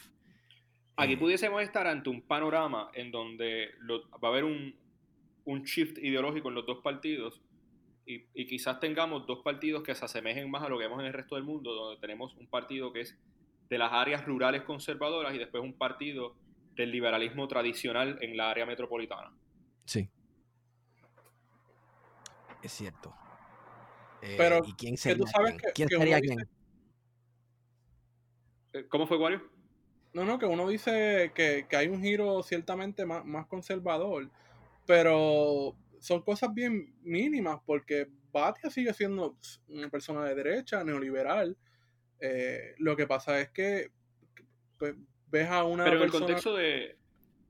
Religioso en el contexto del liberalismo tradicional que vemos, eh, por ah. ejemplo, en, Estados Unidos, que vemos en casi todo el mundo, y estamos ante un posible escenario donde el PNP de un giro hacia ese hacer un partido socialmente liberal del área metropolitana y el PPD un partido conservador de las áreas rurales de Puerto Rico. Sí, del resto de la isla, por, decirlo. Que, es lo que vemos cuando vemos el mapa electoral de, de casi todo otro país en el mundo, que tú ves las áreas metropolitanas votando liberal y el resto del país, las áreas rural, las áreas metropolitanas votando liberal y las áreas rurales votando bien conservador. Y que aquí obviamente hay que matizarlo, liberal, que, que en el sentido nuestro de toda esa cúpula metrocentrista es neoliberal full. Que estén de acuerdo en otorgarle derechos a minorías eh, sociales, pues sí, pero en la práctica, porque Patia estuvo de acuerdo con la privatización de la Autoridad de Energía Eléctrica, de hecho ese es su proyecto insigne, eh, estaba en contra de los maestros y maestras y estuvo a favor de la reforma educativa. Y no solo eso, también nos trajo a, otra persona como Julia Quérez en la administración de García Padilla. Así que no es tampoco como una persona que uno diga, wow. Eh, eh, es, importante la aclaración que tú estás haciendo. Cuando yo me refiero a liberal, no es que vayan a ser socialistas de izquierda, sino centro derecha esencialmente. Sí, es que ese término Tenemos que el, PN el, el- complejo, el ¿no? PNP, el PNP de la derecha se estaba moviendo al centro derecha y el PP del centro derecha a la derecha. Ese Sí, es el ahora el liberal ahora es Alejandro García Padilla, que tiene una agenda y olvídate. Una agenda de enriquecerse El mediante las industrias del cannabis. Como él ahora Sí, fuma. sí. Bueno, ahora. No, no, no, no. Él no es que ahora fuma, es que ahora él puede decir que fuma. Ahora Ah, él puede decir que fuma. Ahora. Sí. Que eso fue otra cosa bien interesante de la primaria popular de ayer fue la derrota de, de Batia y de Ramón Luis Nieves. Los enemigos de Lutier perdieron asquerosamente. Claro, Sí. eso lo mencionamos ayer, de cómo el sindicalismo eh, se organizó. Eh, la UTIER, la Federación de Maestros, le hicieron eh, una campaña heavy a Batia. Eh, Pero entonces los aliados de las uniones, pero entonces los aliados de las uniones en el PPD perdieron. Claro. Porque inclu- Wow. exacto, también, eh, por ejemplo, Pedro en Irene, la- Pedro Irene perdió y perdió Carlos Bianchi, que los dos son unionados. Sí. Sí, pero que también tienen problemas internos dentro de su de- dentro de sus colectividades, porque Maimí también tiene ciertos problemas, ¿verdad? Eh, que viene de la UIA. Va a, ser, va a ser un panorama bien interesante en los próximos meses. eh, ver qué está pasando. Eh, hoy tuvimos a los dos candidatos en, en la Comay. Uh, Ese- claro, ese- el Foro Nacional. otra- el Foro Nacional. Otro de los ganadores de la primaria de ayer fue la Comay. ¿Por que qué? ahora tiene dos candidatos que van a empujar para que ella vuelva a ser, ten- que Cobo Santa Rosa vuelva a tener la influencia que tuvo cuando Aníbal Acevedo Vila era gobernador. Ah, sí. Que eso no Sí. se le debe olvidar a nadie que quienes, quienes metieron a la Comay en Fortaleza fueron los populares. Sí, no, no, no, no, no. No, y después vienen con el discurso moral y, y- y ayer est- estuvieron toda la semana con el lloriqueo de que Charlie estuvo en el programa de la Coma y es como que cabrones, pero es que uno de los que está corriendo para comisionado residente por su partido precisamente fue el que llevó a la Coma y a Fortaleza, que le dio hasta un Diablo. tubo. Yo recuerdo, bueno, yo recuerdo esas imágenes. De hecho, en YouTube hay un, un video de esa eh, de la Comay dando eh, el recorrido por Fortaleza con Ah, acompañado o sea, fue, fue, fue la Muy Comay que llevó a Aníbal a Fortaleza. Fue, fue quien, quien Sí. consiguió esa elección después de la puerca que le hizo Pedro Rosselló. Sí. ¿Cómo así? Explain to me. Eh, hubo dos incidentes el fin de semana o la semana, los días antes de la elección del 2004 Ujú. y fue que Pedro Rosselló dejó plantado a la Comay y después al Gangster. El programa Mañana el Gangster. Eh, No recuerdo bien los detalles, yo tenía que 17, 16 años, pero se molestó suficientes personas como para que viraran y votaran por Aníbal. Eso y el cierre de campaña al garetoso. PNPs votando por Aníbal. o populares que estaban moles- molestos y no pensan votar por Aníbal, melones que brincaron última hora, o sea, fue, una victoria bien, bien cerrada. Nunca se ha visto. Ay, Dios mío, la historia en Puerto Rico a veces parece que se repite. Ah, Pero, pero lo, que hizo, lo que hizo Pedro Rosselló esas, esos días finales molestó más de 2.000 personas y eso fue la diferencia. Bueno, no se puede subestimar el poder que tiene la Comay sobre la opinión pública. Vamos. ¿sabes? Que estemos hablando La- de la- Comay hoy, ahora, a La- esta hora. Exacto, la Comay es un vocero de del poder. Es, es un fotuto del poder. La Comay ha sido un fotuto del poder y cuando se cansa del poder o no le gusta, lo quita. Y, ahí y- tiene y- ajá. dos, los dos candidatos de los dos principales partidos políticos del país que están dispuestos a seguir el jueguito, a seguir dándole foro a la Comay, a seguir el- la tradición de los políticos yendo primero a la Comay, dándole la entrevista y la primicia a la Comay. Eh, so, las personas detrás de Cobo Santa Rosa y, y- y el canal este de Mega TV fueron de los grandes ganadores de ayer. Sí. O sea que ayer ganó la derecha cubana de Miami porque esa gente son los que controlan Mega TV. es la realidad. ¿Por qué Wanda fue a la Comay y no ganó? Porque a Wanda lo odia a mucha gente. O sea que por eso mismo ganó Pierluisi, por votarle en contra a Wanda, no es porque estén con él realmente. Bueno, es que mucha gente que se viró cuando, cuando Wanda llegó al... Wanda tenía enemigos desde mucho antes de llegar a la gobernación. El primer enemigo era Tomás Rivera Chávez, y eso todo el mundo lo recuerda. Sí. Lo que pasa es que en la coyuntura en el que se da el golpe de Estado, desde antes de que se diera ese golpe de Estado, eh, la campaña, por un lado, de Acevedo Vilá fue, no podemos permitir que, que Tomás Rivera Chat llegue a la gobernación, hay que votar por Pierluisi. Y a Tomás Rivera Chat no le quedó otra cosa que posicionarse y tomar partida por Wanda Vázquez, así que tuvo que reconciliar de alguna manera y poner por encima, porque esto es una de las cosas que él siempre ha hecho, que ha enfatizado, por encima sus cuestiones personales eh, para el partido, porque se debe al partido. Así que priorizó la, la recontentarse con, con Wanda y logró de alguna manera solucionar ese, ese asunto del verano eh, en el que puso a Wanda de gobernadora. Pero ¿cuánto iba a durar esa, esa, esa fractura eh, ahí? Porque había mucha gente que, que brincaron bando rápido. Y que Brincaron nunca... bando, pero la- Mira, la, la Wanda Vázquez era una ficha, nuevamente, para hacerle frente a Pierluisi.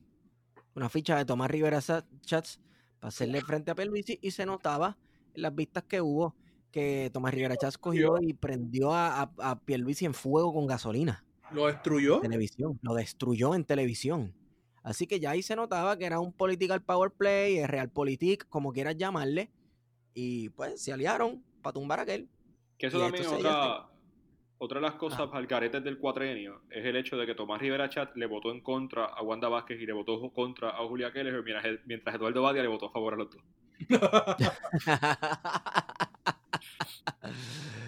Ah, bueno, pero vamos, eh, eh, Eduardo Batia, en cuanto a, a- a su... Sí, eh, Eduardo Batia en cuanto a su visión de cómo debe funcionar la educación en Puerto Rico, eh, tú sabes, no tiene nada en que estar en desacuerdo con Julia Keller. Tú sabes, es la, es la misma filosofía. Ayer No, mismo Batia tienen estaba, Batia loco. Batia estaba loco por trabajar junto a Keller en todos los proyectos. Eh, Ayer mismo volvió a hacer énfasis en el asunto de, la- de las escuelas charter y de la privatización de, de la Autoridad de Energía Eléctrica. O sea, en su discurso de, de derrota, eh, volvió a hacer hincapié en que, mira, hay que meterle mano a la autoridad, que si hay corrupción, que si el Departamento de Educación, que si yo creo un sistema público, pero es que su trabajo legislativo dice todo lo contrario. Sí. Sí, bueno, quizás era como una ulti- un último fuck you de discurso de despedida. Sé que fueron ustedes y como quiera pienso que debemos destruirlos, debemos deshacernos de, de Figueroa Aramillo y de Lautier. ¿sí? Mira, eh, ¿ustedes creen que va a pasar con Tata? ¿Qué, qué va a pasar con Tata? yo creo que Tata va a cantar. ¿Tú crees que va a cantar? ¿Ya Yo, cantó? este, Bueno, yo me Eh, imagino que hoy dio el primer preconcierto, pero una cosa increíble, este featuring sí, Wisin y es- Yandel para- para mí que-. Hey, la, la inclusión de su hijo y, y su esposo en el pliego acusatorio es un intento de la fiscalía de que cante. Y yo creo que eventualmente Tata Charbonnier va a terminar declarándose culpable de algunos delitos, va a terminar recomendando una sentencia leve, nada del otro mundo, 3-5 años, y va a chotear a par de gente. Que los federales vayan o no vayan a, este, tras esas personas, lleven a cabo las investigaciones, lo veremos en su futuro, pero yo creo que Tata habla. Mano, sería interesante ver a los federales yendo eh, tras pues, personas que pertenecen al sector religioso por estar prestándose para esas trampas, como el, el padre que habías mencionado ahorita, ¿cómo era que se llamaba? Pérez. El padre de Carlos Pérez. Este. Pero Carlos Pérez no. Carlos Pérez no estaba devengando salario. Carlos Pérez, el salario de Carlos Pérez creo que era un centavo porque tenía que haber algo puesto en el papel, en el contrato. Ah, bueno, que nosotros sepamos, porque hay varias maneras de, Pero esa era TH Móvil. de hacer lavado de dinero de esa forma. Tú sabes, más si él, si él tiene acceso a alguna compañía que es una, una ONG, eh, o porque sea algo de una iglesia, tú sabes, lo que estaría Ah. brutal es ver una persona con una sotana puesta con las cocolías también puestas. Tú sabes, con los federales ahí escoltándolo, qué sé yo, lo, lo pillen en plena misa y lo saquen. algo bien. Bien, este, dramático, yo, bien, bien dramático. Qué dramático. esa, esa película, dos- creo que es de 2006-2007, de Good Shepherd, que cuando está saliendo de la. Oh, ¿Era sí, de Good Shepherd? sí. O era Bueno, American Gangster. no, era, era American Gangster. Que estaba el tipo saliendo de la iglesia, ahí fue que los federales eh, rodearon la iglesia y se lo llevaron precio según él salía con el coro ah, cantando en el background. Sí. By the way, mencionaste una película que no a, mucha gente le gustó. A mí me gustó bastante, Good Shepherd. The Good Shepherd es una historia de la CIA eh, presentándote la naturaleza. Bueno, yo creo que ellos lo pintan más amoral que inmoral, ¿verdad? Porque tú sabes que los agentes secretos y espías en las películas estadounidenses siempre son los héroes. Y Good Shepherd te vira un poquito esa narrativa patas arriba de todas las cosas amorales o inmorales. En, Good Shepherd no, no, hay héroes, todo el mundo es malo. Todo el mundo es malo, todo el mundo es malo y, es entonces como el espionaje y cosas que aparentemente solamente afectan a, las personas a nivel, ¿sabes? a los países allá lejos, a nivel internacional, tú ves como la familia de este hombre se va destruyendo poco a poco por ser la gente de la CIA. Es una película buenísima, es larga, larga bien de guerra fría, bien cool. Sí, eh, vale la pena. Sí, no, no, no, no la recuerdo suficiente como para decirte que es propaganda estadounidense, del imperio yankee o lo que sea, pero, pero yo me la disfruté, a mí me gustó y está buena y eso es parte de ver una película buena, ¿verdad? Que no se la disfrute. Sí. Anyway, o sea que estamos aquí todos de acuerdo que a Tata Charboniel, ¿tú crees que ella haga tiempo? ¿Le haga tiempo? Yo creo que sí. Eh, o sea, el delito de obstrucción a la justicia es un delito bastante serio. Van a probarlo fácilmente. O sea, que, ella, que ella va a decir, fue el perrito, fue Firulais que borró los chats por error. la, la cocatiel empezó a darle, darle a los botones del teléfono y se borró a lo todo. Loco. Exacto, a lo loco, cierto. Como Jennifer, que le hackearon la cuenta. Y, y hay mucha gente que cuando tú ves casos de corrupción en Estados Unidos, especialmente en el contexto de los últimos años de la investigación de Robert Mueller, ah. eh, donde el único delito era obstrucción a la justicia. Mira, tú jodiste con la investigación, pues eh, ah, por eso es que te cogemos. Y ahí es que Tata Charbonnier se embarró. Pues hermano, y es que es tan burdo que es imposible que, que no. por eso es que yo digo, por eso es que yo digo que el delito más bruto de Charbonnier fue el de obstrucción a la justicia. El más reciente también. Bueno, pues, bueno, digo, seguido por, por recibir esos pagos por ATH móvil y textial, vete a buscar el sobre. Tú sabes, eso, eso está cañón. Que tratan sobre el lavado de dinero. Chicos, tienen que ponerse a ver Goodfellas y ese tipo de cosas. Sí. Y después se molestan si uno le dice bruto o bruta. yo, es que yo, les aseguro, si, si, los federales tienen acceso a los DMs de Charbonnier, van a encontrar van a encontrar que ella cuadró algún delito federal por DM. tiene que estar, ahora que la cuenta tiene que, tiene que andar, está como loca, dándole delete a todos los mensajes. Delete, delete, Ay, Dios mío. Hay para buscarse como cinco cargos más de obstrucción a la justicia. Pero eso es exacto, porque eso le, eso le pueden pedir una orden ahí a, Jack, el de Twitter, y el tipo coge y le da todos los DMs igualitos, así mismo como los bonos. Twitter, Twitter a la hora de, una, de un requerimiento de evidencia de las autoridades federales no va a titubear en dárselo. Excelente. Bueno, yo creo que podemos, yo, yo creo que podemos dejarlo aquí, ¿verdad? Mira, aquí en el nuevo día de hace un ratito salió la noticia de María Milagros Charbonnier reacciona tras su arresto por el FBI. ¿La discutieron ya? No, no sabía, no la había leído. que, no va, este que no va a utilizar Twitter que va a, hacer un retiro espiritual. Amén. Bueno, este, yo creo que para terminar deberíamos mencionar, tirar apuestas de quién y cuándo es el próximo. Uf, ese es el tipo de cosas que yo no me atrevo a hacer, pero... Nelson del Valle en, en, dos semanas o menos. Definitivamente, definitivamente está en esa lista. Y... ¿Y Elías no Sánchez, sé, más que... Ay, mío, parece falta, parece falta. Yo creo que Elías Sánchez nunca lo van a coger. Yo creo que Elías Sánchez va a hacer lo mismo. El 4 de noviembre. Ajá. Al otro día, el miércoles. Miércoles 4 de noviembre. Bueno, este. Hay que ver, porque en el caso de Kelleher todavía están buscando evidencia y todavía están buscando y definitivamente quieren que Fernando Cherrer y, y Velázquez Piñol canten. O sea, les tiraron casi 80 cargos criminales a cada uno. Eso es para que tiren el concierto de su vida. Sí, sí. Van a cantar. Yo espero, yo espero que Tata Charboniel cante, aunque eso significa que le van a dar, que le van a dar pocos años o menos años o lo que sea, pero yo creo que se llevan a todo el mundo enredado, mano. Que choteen, que choteen. Que tiren más sencillos que Bad Bunny. ¿Quién es Nelson del Valle? Realmente. Nelson del Valle es un representante de Toalta. Él es quien sustituye a Gary Rodríguez cuando Gary decide correr y perder en la alcaldía. Eh, y no ha hecho nada, no ha hecho absolutamente nada en cuatro años, más allá de repartirte ayuda humanitaria con su foto. Ayuda federal, by the way.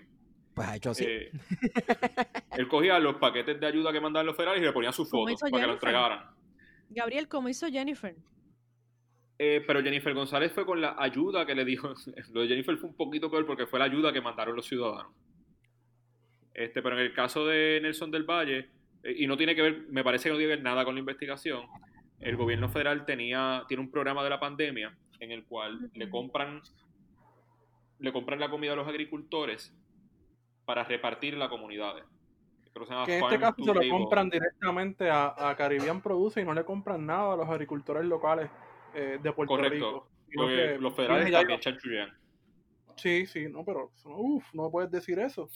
Imagínate que hoy, hoy Pierluisi fue a guapa y aparte de la pregunta de rutina de, de preguntarle sobre Tata, se atrevió a decir que, que qué nos haríamos sin los federales en Puerto Rico. Si viviéramos la independencia. Quienes más Si afectados se verían, quienes más afectados se verían en la independencia son los PNP que no van a tener fondos para robar. Cierto. Cierto. Es verdad. Es Eh, que yo no pero- Volviendo a Nelson del Valle, pues Nelson del Valle cogía las cajas de, de productos que mandaba el gobierno federal, entonces las abría, les ponía una foto de él con la propaganda y las repartía. Está cabrón. Este, y creo que usando personal de la oficina, lo veremos en su momento. Eh, Nelson del Valle, de nuevo, es quien sustituye en la Cámara de Representantes a Gary Rodríguez, lo cual le da a ese distrito de tu alta, tu baja eh, y Bayamón el título del peor distrito representativo en Puerto Rico, mandando estiércol a la Cámara de Representantes desde tiempo inmemorable. Wow. Wow. Qué honroso. Qué honroso. O sea, tú sabes lo que es Gary y después Nelson del Valle, que es lo próximo que nos van a mandar. Mi pregunta es, eh, después que, que vaya presa eh, María Milagros Charbonnier, ¿cuánto tiempo ustedes le dan para que sea analista en un panel de expertos y expertas en televisión? Tres meses. Tres meses. Regresa a Puerto La Rico. Borley. ¿Cómo? ¿Te, te nos fuiste de momento? ¿Cómo fue? Tres meses después de que regresa a Puerto Rico. Ah, obligado. Claro que sí. Eh, vamos a Ella tener sí que conoce, la que conoce los interiores del gobierno. Chanchullo 580. Exacto. Chanchullo 5, eh, 580 con Tata Charbonnier y Jorge de Castrofón. Así mismo. Ay, Dios mío, no puede. no te curete. La hija de ella no fue quien pidió Chanchullo 630. espacio para la familia de Tata. Sí, fue ella, fue Andrea de Castro. La, la hija de, de Jorge de Castrofont. Sorpresa. Está sufriendo. No hablen así. Sí, la familia. En el, porque en el caso de Jorge de Castrofón, yo sí puedo entender que la familia sufrió, pero en el caso de Tata, la familia robó unida. Mano, pero a todas estas, ustedes están jugando con las habichuelas de, de Tata, mano. Eso está cabrón. Tata está jugando con las habichuelas de Tata. Yo no, puedo creer que, yo no puedo creer que nosotros estamos tratando de cancelar a Tata. Bueno, ¿Verdad? yo- yo creo Este- que- el, el cancel culture ha ido muy lejos hoy. sí, ¿verdad? este, Tata Charbonnier es ¿Dónde ultra cancelable. ¿Ya Bad Bunny hizo expresiones? Sí. Hay, hay que, Ya, hay- Cafre hay- hay que 13. cuestionarlo. No hay que cuestionar Café porque Bad 13 y Bunny no, no se ha expresado. Vamos, a darle, vamos a darle tres días. Y si Bad Bunny no se expresa, comenzamos a cancelarlo y acusarlo de que no dijo nada sobre Tata Charbonnier.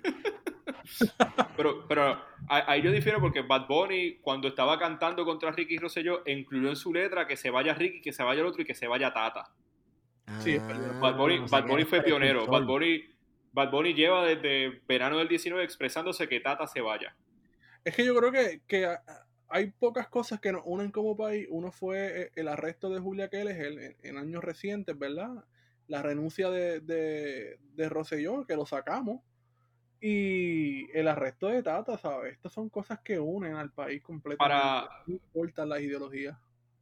para mí, cuando yo leí el anuncio o el mensaje que decía que habían arrestado a Tata Charbonnier, yo sentí la misma alegría que cuando Mónica Puig ganó el oro en los Juegos Olímpicos del 2016. Yo tenía intenciones de salir como un demente por la calle, así en payamas con la bandera de Puerto Rico, a gritar, Puerto Wow. Rico, Puerto Rico.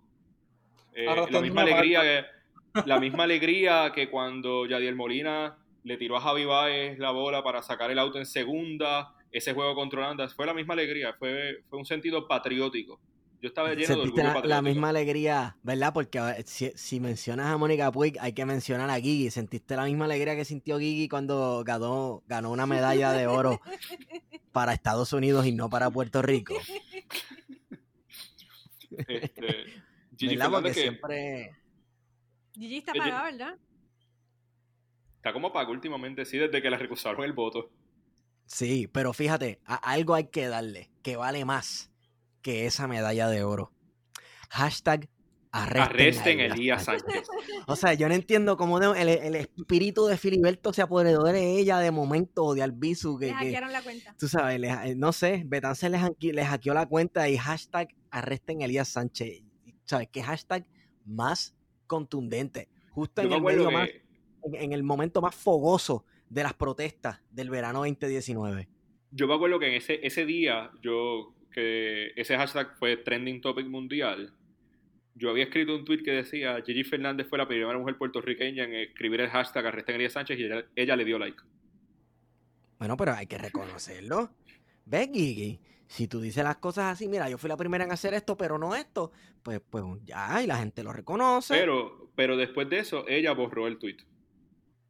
Ah, Ahí es que entran otras cuestiones de, de que ella la tiene alguna cercanía a Sánchez y se enteró, ay coño, no puedo poner esto. Y borró. Sí, eso es así. ¿Cierto? Wow. Pues este, esto, este arresto de Tata Charbonnier es culpa de Cafre 13, eh, el, ¿cómo es? El desviado moral de Ricky Martin y el otro Cafre de Bad Bunny que está enseñándole perdición. Además, esto es parte de una agenda, eh, una agenda gay Exacto, contra el cristianismo. Y, exacto. y contra la para recapitular, eh, a mí, al igual que la delegación completa del PNP y casi todos los funcionarios del Popular, se me hace difícil entender cómo una mujer tan recta, tan íntegra como Tata Charbonnier, que apenas había tenido una querella ética en el Tribunal Supremo por meter las patas y mentirle a los tribunales, eh, que tan solo la había doble facturado al municipio de Río Grande en unas ocasiones, que había estado busconeando y cambiándose de bando y bando brincando, como una persona tan íntegra que es capaz de hacer todo eso, que luego eh, le mintió tres veces adicionales al Supremo tan recientemente, como alguien pudiese ser arrestado. Yo, yo tenía otras impresiones de Tata Charbonnier. Wow. Dime qué te fajona. pasó. Sí. Tú no eras así. Yo estaba viendo las reacciones de, de personas en televisión que los estaban entrevistando y una señora dijo, ay, mira, en verdad a mí me sorprende, sí, hay que dejarlo todo en las manos de Dios. Ay, Tú Dios sabes, porque es que yo creo que ella va a salir bien porque ella no es ese tipo de persona, me parece que es una persona gesta. Y bueno, pues, pues ok, pues como usted diga. Pero entonces tú te pones a ver la trayectoria y no es así. Pero como te venden el producto y la gente lo compra. Qué cosa más increíble. No, En- Puerto que- Rico hay un problema serio eh, de memoria. Aquí la gente rápido se les olvida quién estaba en qué bando, quién estaba haciendo qué, eh, quién robó el fondo, en qué escándalo veces. estaba. Siempre convenientemente. Sí. Eh, o sea, ahora vamos a ver a Aníbal Acevedo Vilá treparse en, tar- en tarimas con Charlie Delgado después de que Acevedo Vilá estuvo barriendo el piso con Charlie Delgado por meses, por años, por las puercadas que hizo ese grupo de Héctor Ferrer, eh, padre, cuando fueron a Washington a hablar pestes de los puertorriqueños. Cuando nos tildaron de Mira, vago. pero yo creo que este, no- este no es el momento para hablar de Héctor Ferrer, porque es que hay que respetar. Todavía no. Mira que fue en este mismo espacio que como a tres meses de que se haya muerto, yo, yo dije que estaba en el infierno por popular y por colonialista. Hombre, Y que no te arrepentías, te escuché. Ay, Dios mío, señor. No podemos hablar así de los hombres de Estado. Van a cancelar la plan de contingencia. Wow, sí, esa frasecita de hombres de Estado que se utiliza para escudar un poco la figura, ¿verdad? Para hacerlos santos y hacerlos eh, Para perpetuar su imagen. Y, y- y hacerlos intocables también. No, Y lo veremos. hombre de Estado- Y lo veremos próximamente cuando se muera Romero Barceló. Que veremos todo el mundo olvidar Cerro Maravilla, los populares olvidar las vistas de Cerro Maravilla y hablar de bendiciones del hombre de Estado que fue Carlos Romero Barceló. Eso es así. Pero él no se moría ayer cuando perdió Wanda. Realmente Carlos Romero Barceló, por lo menos a, a través de las fotos recientes que yo he visto, yo creo que murió hace más o menos 4 o 7 semanas. está ya en estado de descomposición. Ya.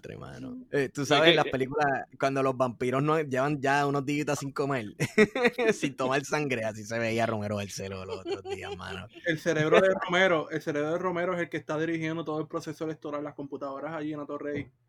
Eso lo explica todo, Wario. Eso explica el despingue. Ay, Dios mío.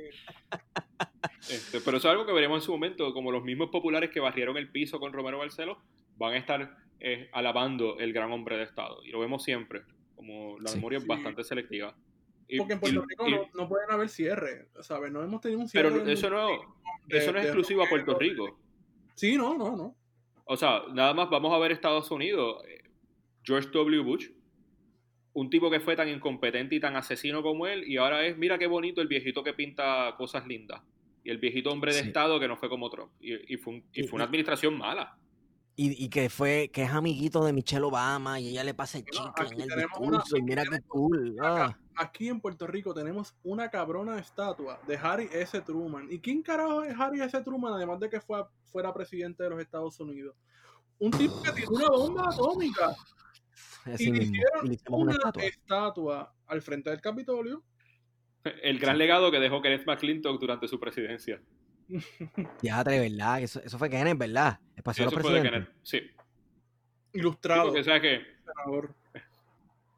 Mira, tú- Yo una Tú vez sabes encontré que- con, con- con producción, eh, estábamos chequeando las portadas de, de Claridad eh, y yo no sé si fue para los 80, producción podrá decirme la fecha, y encontramos una foto en la que sale, bueno, una portada en la que sale Kenneth McClinton y básicamente dice algo así como que, ah, este tan joven o tan vividor o una mierda así, yo la llegué a subir en las redes sociales desde la página de plan de contingencia, ¿verdad? ahora, Eso tiene ahora que voy a ahí. tirarme el Heriberto Martínez y decir es que ustedes son muy jóvenes para acordarse.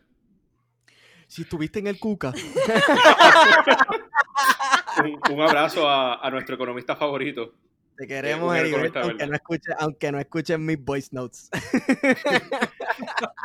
Eh, Kenneth McClintock siempre ha sido bien, o sea, siempre ha sido el, el político de las posturas ridículas. Ahora mismo tenemos enredado con, con poco Drive, con lo del. Canadá Drive. Pero es que ustedes, para los 90, y yo creo que lo discutí en el episodio que yo estuve, en la nota al calce mía, este, que pues en los 90 pues yo veía los rayos gamma. Eh, sí. Eh, McClintock una vez estuvo quejándose de las diferencias en los precios de los McDonald's de Estados, de Estados Unidos y los de Puerto Rico. Y él Wow. trató de que nosotros adoptáramos el Daylight Saving Times para poder asemejarnos más a Estados Unidos. Wow. Explícame por qué demonios una isla en el trópico o cualquier territorio que quede en el trópico necesita el Daylight Saving Times. Ya Eso es que hay que erradicar, mayor. erradicar los coquíes para que no haya ese ruido por las noches como en Estados Unidos, eh, traer cascabeles, no sé. Él debe- yo me imagino que él fue el que trajo los venados esos que se ven por Ceiba. Hay unos blancos. Esos son los de la estadidad. Esos son eh, venados cis, blancos cis heteropatriarcales. Privilegio. me va a cancelar. Anyway, bueno, muchachos, yo creo que ya podemos cerrar, ¿verdad? Sí, Eso no, dijiste hace como 15. Sí, ¿verdad que sí? Eh, Gabriel Laborde. Ha sido un placer nuevamente estar en este espacio eh, y yo espero próximamente tener algún otro eh, pliego acusatorio eh, que me motive a hacer un live por, por Twitter y bajarme media botella de mezcal. Esperamos que el próximo Wow. live sea desde, desde algún econo. Pero tú entras al econo sin mascarilla y lo destapas así, la, la ¿Qué botella, y te la tomas así, de, de golo golo.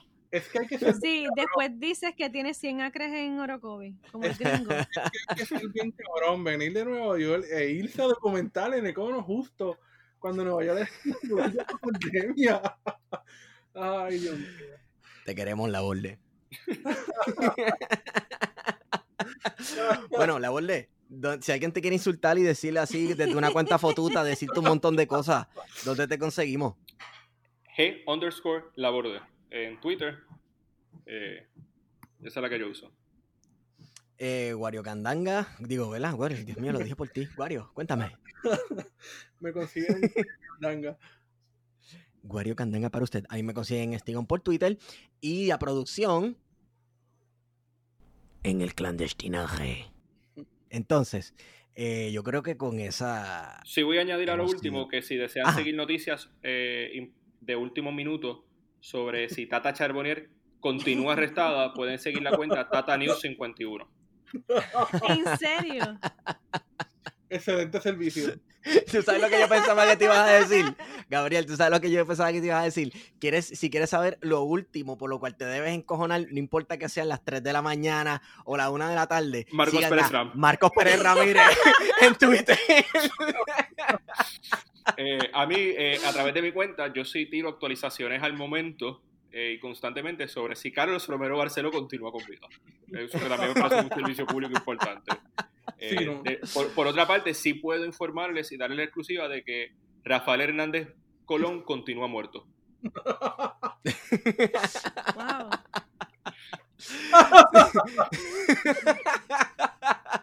bueno, Lo escucharon primero en plan de contingencia. Claro, y con esa hemos ido con ustedes. Plan de contingencia.